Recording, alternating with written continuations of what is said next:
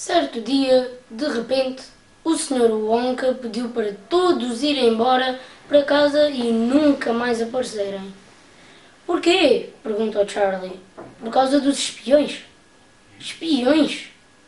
Pois é, todos os outros fabricantes de chocolate começaram a ficar com inveja dos doces maravilhosos que o Sr. Wonka fazia e começaram a mandar espiões para roubar o segredo das receitas.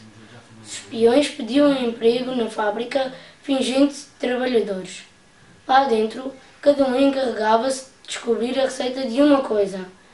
E depois voltavam para as suas fábricas e contavam o que tinham visto? Perguntou Charlie. Provavelmente, respondeu o avô José. Porque logo a fábrica Mela Gruder começou a fabricar sorvetes que não derretiam mesmo debaixo do sol quente.